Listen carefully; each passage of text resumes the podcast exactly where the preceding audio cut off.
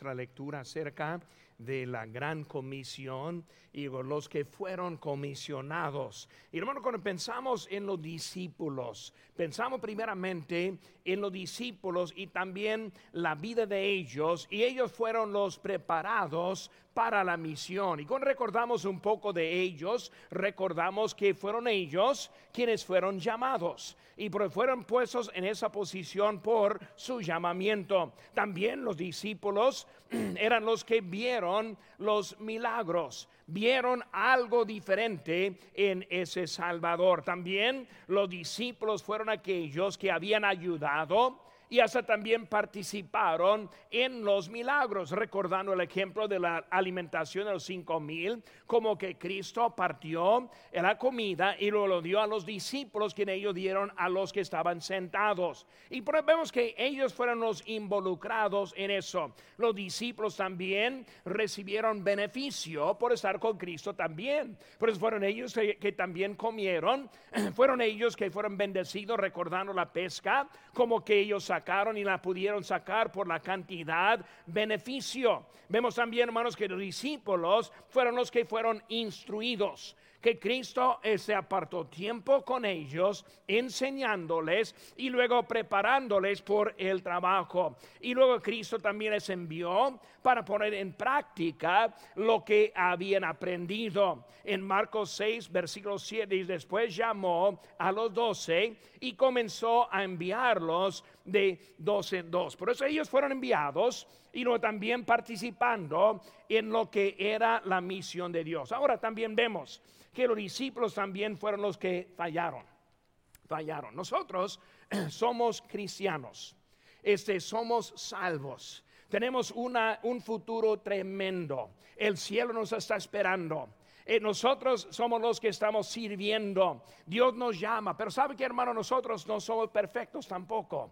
Porque cuando vemos nuestra vida, Dios nos ha perdonado, pero también tenemos fallas. Vemos las fallas en ellos. Ellos no escucharon a la advertencia de Cristo. En Mateo 16, versículo 23 dice, pero él volviéndose dijo a Pedro, quítate de delante de mí, Satanás me eres tropiezo porque no pone la mira en las cosas de Dios, sino en las de los hombres. Y vemos que ellos ahí estuvieron y Pedro en ese momento siendo instrumento de Satanás en ese instante. Hermano, cuando vemos eso, es el que lo estuvo escuchando. Ellos lo dejaron en la crucifixión, recordando que le negaron, o más bien Pedro le negó. Vemos también las dudas y luego pensando en Tomás, especialmente en las dudas. Pero Cristo ahora también estuvo buscándoles para lo que era su parte en nuestra historia.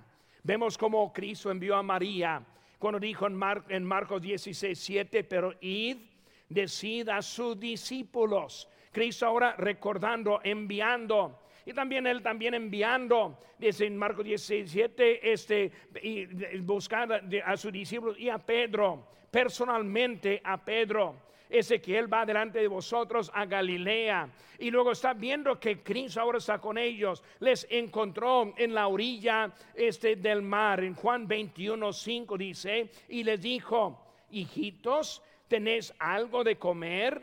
Le respondieron, no. Ahora vemos un poco de burla fueron ellos que salieron para pescar, dejando la misión, dejando su llamamiento, dejando lo que era más importante, vamos a pescar. Y ahora llegando ahí no pudieron sacar nada. Y Cristo ahora está hablándoles en ese momento. Y ahora estamos llegando, hermanos, al final del ministerio terrenal de Cristo. Él está al punto de ascender a la gloria. Esos varones son los que van a seguir el ministerio que Cristo comenzó. Ellos van a seguir la iglesia que Cristo mismo empezó. Pensando en ellos, cómo fallaron, cómo fracasaron, como vimos esta mañana dudando, vemos que es ellos, vemos hasta en la apariencia de Cristo, toda manera no estuvieron este, para seguir adelante. Hermana comisión, en lo que vemos aquí es la misma que nosotros tenemos hasta nuestra vida. Dice en versículo 20, la última parte dice, he aquí, yo estoy con vosotros todos los días, ¿hasta cuándo? Hasta el fin del mundo. Todavía no he llegado al fin del mundo. Ellos pensaron que solo era para ellos. Ellos pensaron que iban a durar hasta el fin del mundo. No entendieron que iba a pasar otros dos mil años después de esta fecha. Y ahora están ellos escuchando a lo que Cristo tiene. Por eso, cuando hablamos de la gran comisión, debemos ver la necesidad de cumplir en lo que Cristo comenzó. Por eso, hermanos, viendo en esta, en esta tarde, pensando en el enfoque de la ganancia de almas, pensando en el enfoque de avisar a nuestros vecinos, a nuestros colaboradores, a nuestros amigos, a nuestros familiares, debemos entender la necesidad de cumplir lo que Cristo comenzó con nosotros. Vamos a ver varios este, puntos esta tarde y ahí tienen sus notas ahí en la mano. Y la primera nota que vemos, el número uno, es el regreso. El regreso. Versículo 9. Dice aquí Jesús les salió al encuentro diciendo salve. Y ellos y ella acercándose abrazaron sus pies y le adoraron. Vemos que Cristo ahora regresó. Pero cuando él fue a la cruz del Calvario, murió ese fue ese sepultado. Los discípulos no habían escuchado bien lo que iba a pasar en tres días. Pero en tres días regresó, resucitó. Y vemos que están en ese momento escuchando y viendo lo que Cristo está haciendo en eso. Por eso, en el ciso él apareció a ellos. Apareció a ellos. Hermanos, en nuestra vida vemos que Cristo nos aparece. Ahora, no la forma física, sino en la forma espiritual. Este, cuando nosotros estamos leyendo la palabra de Dios, cuando nosotros asistimos en la iglesia, cuando nosotros estamos haciendo la obra de Él, sentimos la presencia de Dios en nuestra vida. Es por eso, hermano, que los cristianos son diferentes que cualquier otro grupo de este mundo. No estamos juntándonos como una religión, sino una relación con Cristo. Él está en comunión con nosotros. Él está usándonos para su obra. Vemos que Él recitó como Él dijo, no en cualquier forma, sino como Él dijo. Ese seguro, con poder, con autoridad. Él era el Cordero inmolado y ahora Cristo el glorificado. El que dio su vida ahora está vivo con ellos. Ahí en Juan 12, 23 dice, Jesús le respondió diciendo, ha llegado la hora para que el Hijo del Hombre sea glorificado. Ahora cuando pensamos en esa glorificación, Cristo es el glorificado. Y él está diciendo, ha llegado la hora. ¿Qué estoy diciendo en ese momento? Es un inicio en ese momento que estoy al punto de ser sacrificado. Ahora, para llegar a la glorificación fue necesario sacrificar su vida. Hermanos, nosotros un día, voy a hablar de eso más al rato en, el mensaje, vamos a estar en la presencia de Dios, también con cuerpos glorificados vamos a vivir para siempre con Él. Pero hermanos, para pasar hasta ese día se requiere sacrificio. Pero vemos con Cristo, Él está diciendo, la hora ha llegado que el Hijo de Dios será ese glorificado. ¿Qué significó eso? Significó la cruz, significó la corona de espinos, significó la lanza, significó los clavos, significó los golpes, azotes. Todo eso fue para llegar al Cristo glorificado. Por eso vemos que Él ahora, en su sacrificio, nosotros como creyentes entendemos que Él dio su vida en rescate por nosotros. Nosotros quienes merecemos la muerte, Él ahora nos da la vida a través de su sacrificio en la cruz del Calvario. Ahora, con eso en mente, nuestra vida debe ser una vida también de sacrificio. Ahora la Biblia nos dice que nosotros es sacrificio vivo, santo, agradable a Dios. Nuestro sacrificio no es corona de espinos. Nuestro sacrificio no es los clavos y la lanza. No son los azotes, aunque puede ser en eso. Pero vemos que con nosotros es dar nuestra vida en sacrificio para Él. ¿Por qué? Porque un día viene la glorificación. ¿Cómo es que esa glorificación? Vemos el cuerpo cambiado. También la Biblia habla acerca en, Mateo 6 de guardar tesoros en el cielo.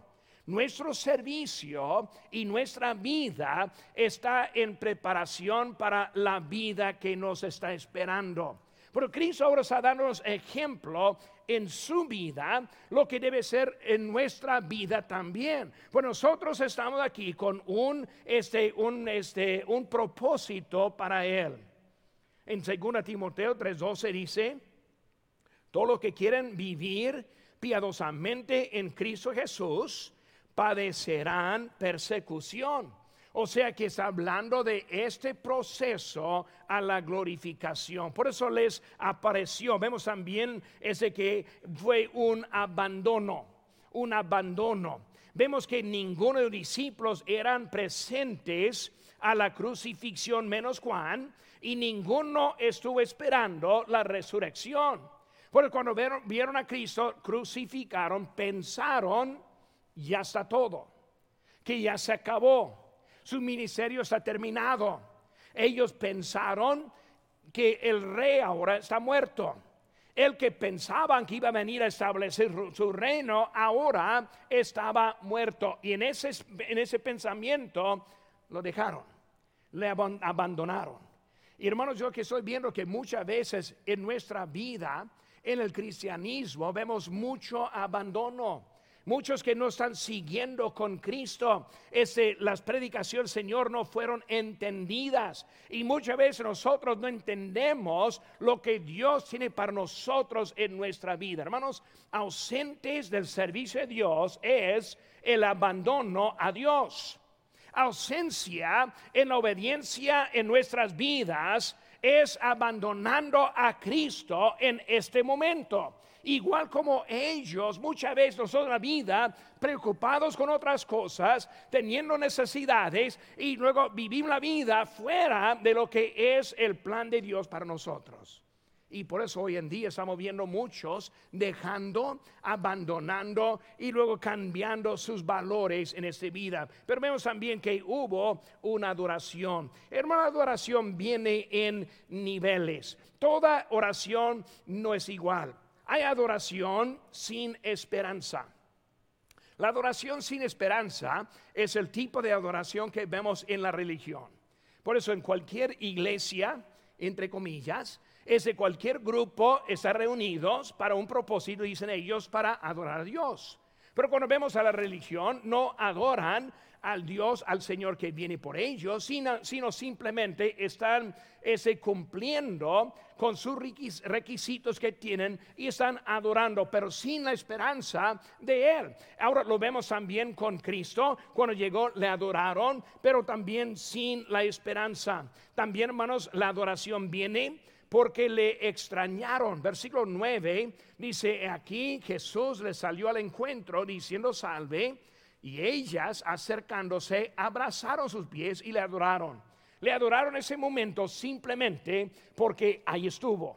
Por eso él había muerto y ahora está vivo delante de ellos. Y por eso, por ese motivo, se movieron para adorar al Señor. Por eso unos adoran sin esperanza, sin esperanza otros adoran porque le extrañan otros también adoran sin entendimiento. Lo vemos aquí en versículo 17. Dice, cuando le vieron, le adoraron, pero algunos dudaban. Por eso, ¿cómo es que puede tener duda y a la vez adorar? Ellos adoraron, pero sin entendimiento. Por eso, hermanos, cuando hablamos de nuestra vida, hay niveles en el tipo de adoración que nosotros también ofrecemos al Señor. Por eso, una es adoración sin esperanza, también adoración porque le extrañan, adoración sin entendimiento y luego también hay adoración en la obediencia. Vemos, hermanos, que la adoración verdadera se encuentra en la obediencia.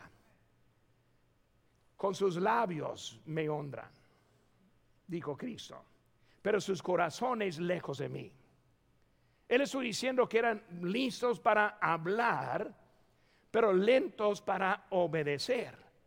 Cuando hablamos de la adoración completa y bíblica, es una adoración que incluye la obediencia.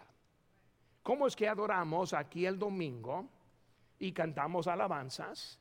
Y nosotros si adoramos al Señor vivo, entendemos que Él resucitó, sí tenemos la salvación, pero salimos desobedientes a la voz de Dios. Ahora, adoración completa es una adoración que incluye también la obediencia. Por hermano, yo estoy enfocando en eso en esta tarde. El domingo próximo quiero estar enfocando de obedecer a Dios. No solo adorarle con los labios, los que están en línea escuchando, no solo adorando en su sofá, adorando en su mesa, adorando con las palomitas, viendo la tele ahora, sino también en obediencia, en obediencia. ¿Qué necesita hacer para obedecer? Necesitamos obedecer a nuestro Señor. Por eso vemos, hermanos, la adoración incluye, dice en Juan 15, 8, en esto es glorificado mi Padre, en que llevéis mucho fruto y, y seáis así mis discípulos. Es glorificado. Alabándole es glorificándole en que lleves mucho fruto. Hermanos, el enfoque es el 17 de abril. No solo allí. Queremos que otros respondan cada semana. Estamos saliendo a las calles esta mañana, muchos visitantes, quizás algunos en esta tarde. Estamos honrados con la presencia de ellos. Pero hermanos, es como es glorificado Dios. Cuando qué? Cuando alcancemos a otros con el Evangelio. Correspondan y ponen su fe en Cristo. Cuando sus vidas se convierten. Veo algunos aquí en ese momento que hace dos años no estuvieron sirviendo a Dios en ninguna manera y ahora sus vidas están transformadas siguiendo adelante con nuestro Señor. Es la comisión que nosotros queremos cumplir en nuestras vidas, igual como también en nuestra iglesia siguiendo adelante con lo que Él viene. Por eso vimos ahora su regreso. También vemos la respuesta en versículo 10. Entonces Jesús les dijo, no temáis, id, dad las nuevas a mis hermanos para que vayan a Galilea y allí me verán. Ahora la respuesta. La respuesta ahora es que está dándoles ahora instrucción en su vida. Vemos el temor eliminado Hermanos, Dios es el Dios de amor.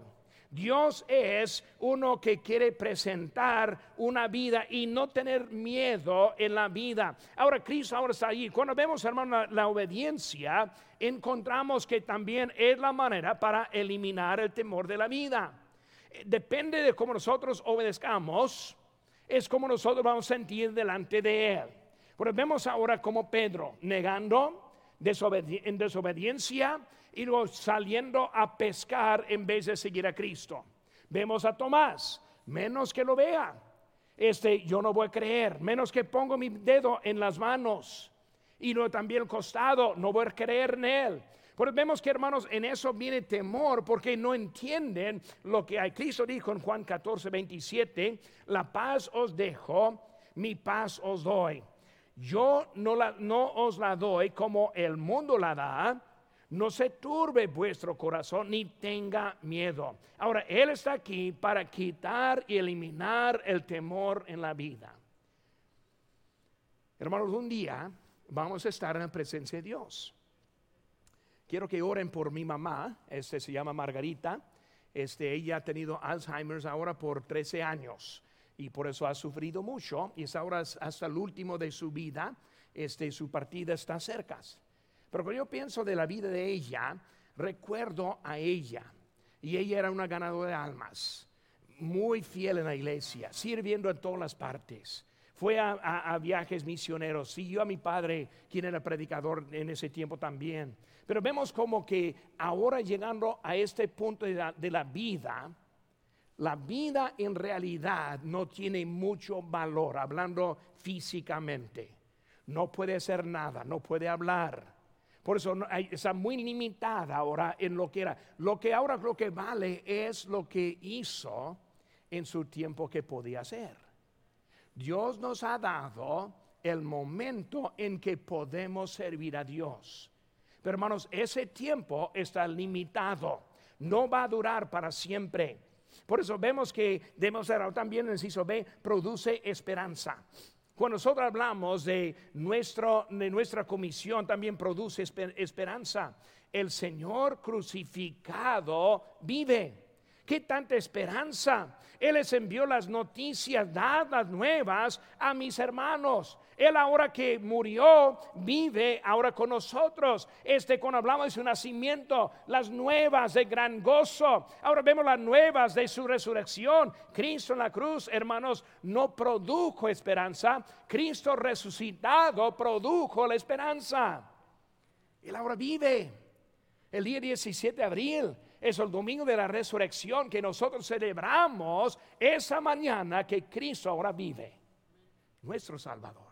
No quedó en la tumba, sino ahora vive por nosotros. La esperanza, la esperanza que la tumba está vacía. La, esperanza que ese que sufrió en la cruz no quedó en la cruz. Un símbolo que no me gusta para nada es el símbolo del crucifijo. Cuando veo un crucifijo, me da coraje, me molesta.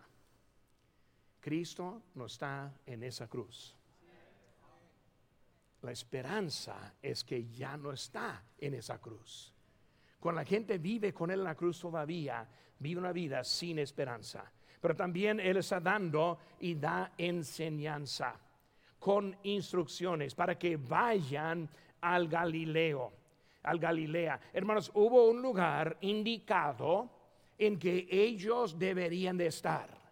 Cuando pensamos en la vida, hermanos, Dios nos da instrucciones. Y hermanos, sus instrucciones son dadas si estamos en el lugar. Hay que pensar por un momento. Dios no está como acomodando su vida alrededor de nosotros, sino que Él ahora va a estar. Él está diciendo a los discípulos, allí estaré yo. Recordando, ¿quién no estuvo en ese día? Pues uno que no estuvo era Tomás. Pues Tomás salió y dice, no, no lo creo. Menos que yo toco, menos que yo veo, menos que yo experimento. Por eso desde que estuvo ausente, tuvo dudas y también no era obediente. Nosotros estamos en la misma situación. Dios nos quiere dar instrucción, pero muchas veces no estamos en el lugar para la instrucción. Nuestro corazón no está en la condición para recibirle. No llegamos con el espíritu para aprender. Una cosa, hermanos, que debemos intentar hacer cada vez que venimos a la iglesia, número uno, estar preparados. Pues el domingo, hermanos, los que tienen hijos todavía en la casa, una, palabra de, ánimo para usted es hacer menos este molestia que puede los domingos de la mañana. Ahora, cuando yo tuve hijos y mi esposa y yo hijos en la casa, mi esposa cada sábado de la noche puso su ropa planchada, lista para poner en la mañana, no faltando nada. Todo en orden.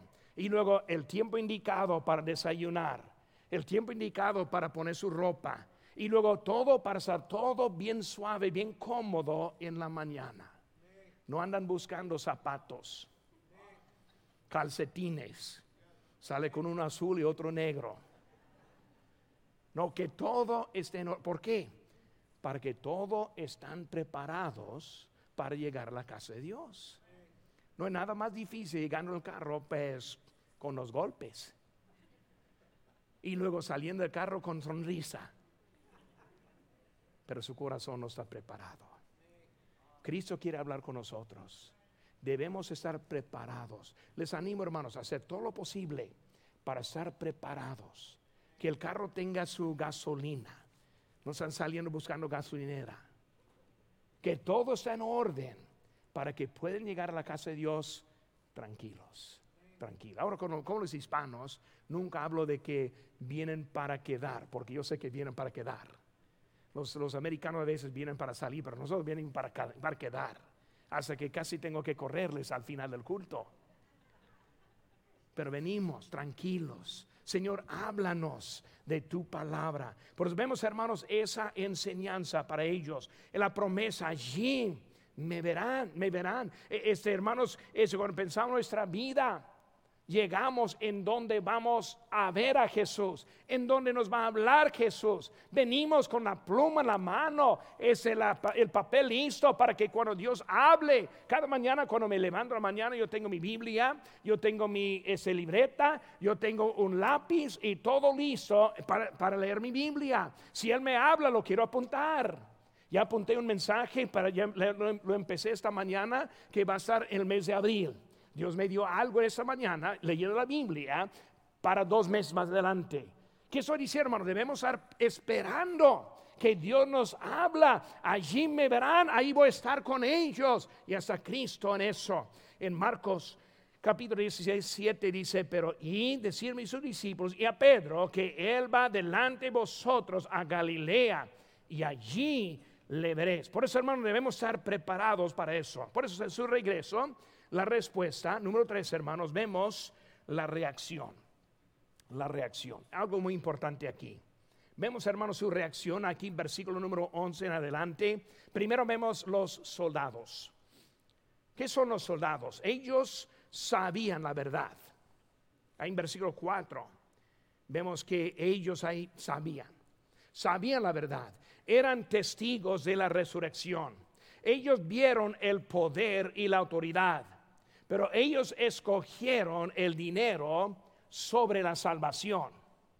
Por eso ellos los soldados, su reacción era de propósito rechazar al Señor resucitado. casi ni puedo imaginar, pensar en eso.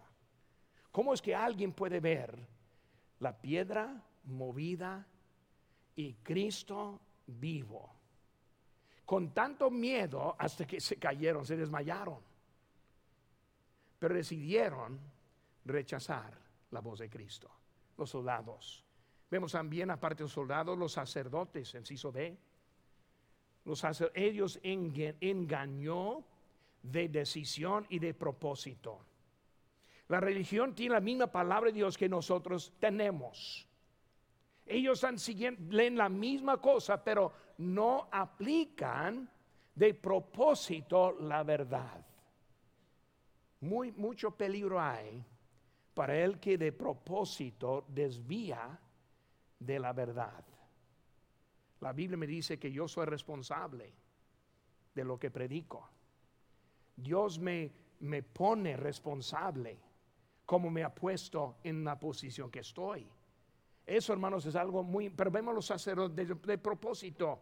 Ahí vemos, ese, pues podemos leer muchos textos acerca de eso en, en Éxodo 20. Dice, yo soy Jehová tu Dios, no tendrás dioses ajenos delante de mí. No te harás imagen ni ninguna semejanza de lo que se arriba en, en el cielo, ni abajo en la tierra, ni las aguas debajo de la tierra. No se, te inclinarás a ellas, ni las honrarás porque yo soy Jehová tu Dios. Vemos que están dejando al lado lo que saben que deben hacer. Hermanos, vemos los sacerdotes y también vemos los seguidores. Los seguidores fueron al lugar ordenado. Un seguidor va al lugar ordenado. ¿Cuál es el lugar ordenado? Pues hermanos, en realidad deben ser varios lugares ordenados en su vida. Debe ser lugar ordenado la casa de Dios. Si no está trabajando, si está, debe estar en lugar ordenado. Domingo la mañana, domingo la tarde, el miércoles, todo ordenado. Lugar ordenado, un lugar privado con el Señor.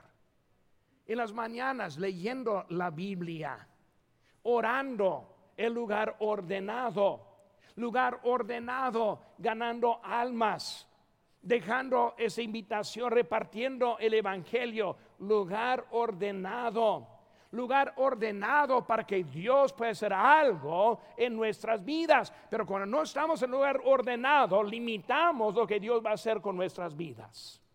El lugar ordenado, lo que vemos con los seguidores. Los seguidores, ellos fueron a ese lugar. Los seguidores escucharon a su voz.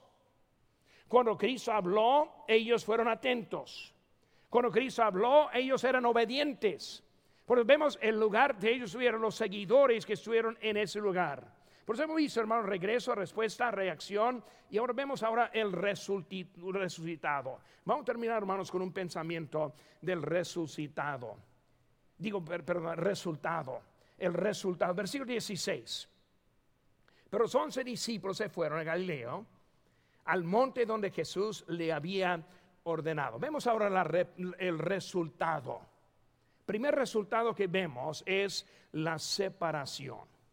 Cuando vemos la separación, hermanos, en nuestra historia vemos los soldados, la guardia. Vemos que ellos ahora están separados. Desde este día en adelante jamás vemos nada de los soldados. Los soldados recibieron dinero, su vida se acabó. Ya no hay historia de ellos. Cuando vemos, hermanos, también los soldados, vemos también de los sacerdotes. ¿Qué pasó con ellos? No sabemos. Su historia se acabó, separados. Hermano, vemos que la separación es que vamos a responder o ser separados. Guardia, tienes tu momento. Sabe la verdad. Vieron Cristo resucitado. Escogieron la separación. Sacerdotes, en vez de la verdad, están en mentiras. Vemos la separación. Hermanos, en nuestra historia jamás vemos los que juzgaron, los que crucificaron a Cristo. Jamás vemos a ese grupo que estaba gritando, crucifícale. Ya no vemos a los que estuvieron en contra de Cristo, separación viene una separación eterna, pero estamos viendo ahora en ese momento, solo vemos a los seguidores. Estoy viendo hace poco, hermanos, leyendo la Biblia un poco en Lucas 16. Lucas 16 nos da una, historia de dos hombres.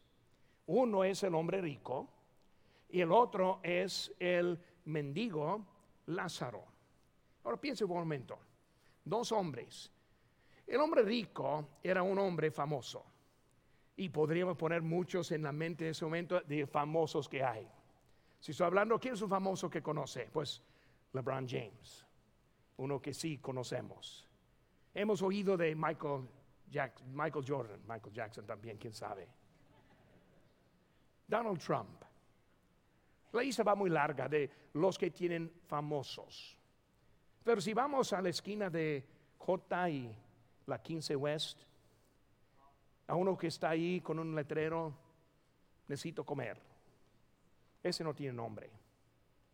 Sí lo tiene, pero nadie lo sabe. Pero vamos a pensar por un momento. Ese mendigo acepta a Cristo. Y él ahora está en el cielo. Se llama Lázaro. Lázaro. Lázaro aquí no tenía nombre. Lázaro allá tiene nombre.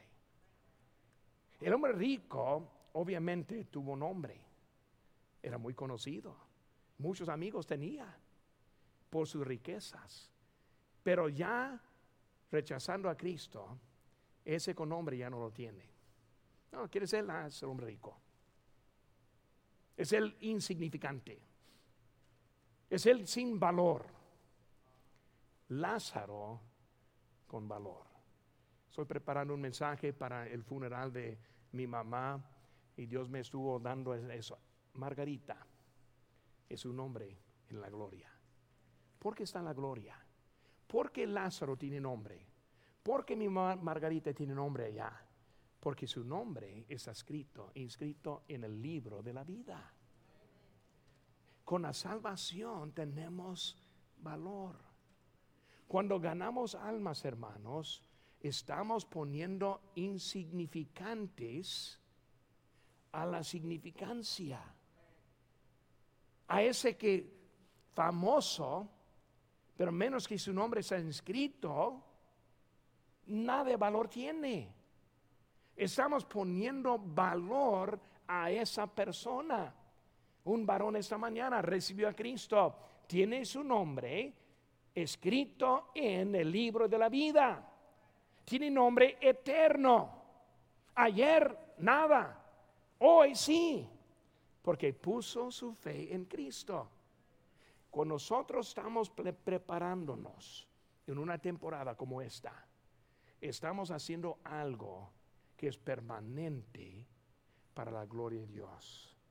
En esto Él es glorificado, en que llevemos mucho fruto. Pero vemos, hermanos, esa separación. Vemos también la sumisión.